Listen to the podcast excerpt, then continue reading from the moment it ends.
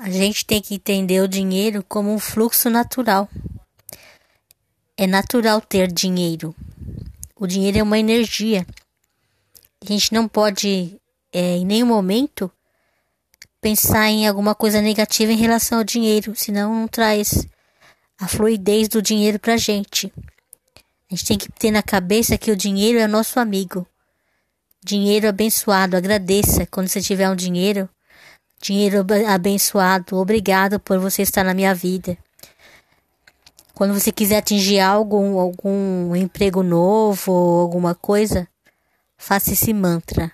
Eu mereço, eu sirvo, eu sou digna, eu posso conseguir, eu sou capaz, eu tenho valor. Uma boa noite e até o próximo podcast.